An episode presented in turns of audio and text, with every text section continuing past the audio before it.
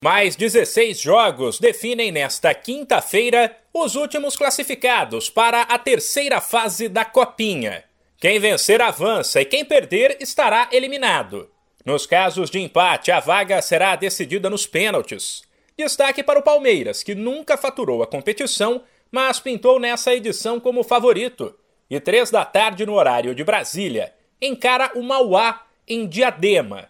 Logo depois, às 5h15, mas na cidade de Itapira, o Cruzeiro terá uma parada dura contra o Red Bull Bragantino.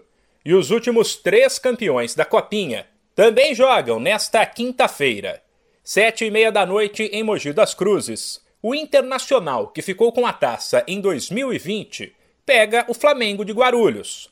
No mesmo horário, em Barueri, o Flamengo do Rio, campeão em 2018, encara o Náutico enquanto o São Paulo, que ficou com o troféu em 2019, fecha a segunda fase da Copinha às 9h45 da noite em São Caetano, contra o São Bernardo.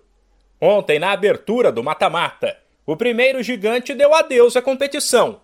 O Atlético Mineiro foi eliminado ao perder para o Mirassol por 3 a 1. O Botafogo quase foi embora. Depois do 0 a 0 com o São José, avançou nos pênaltis Aliás, num duelo de Série A, o América se classificou também nos pênaltis após ficar no 1 a 1 com o Atlético Paranaense. Os outros grandes não tiveram problemas. O Corinthians avançou ao meter 5 a 0 no Ituano. O Santos bateu o Chapadinha por 3 a 0, o Fluminense fez 3 a 1 na Francana e o Grêmio aplicou 2 a 0 no Santa Cruz. De São Paulo, Humberto Ferretti.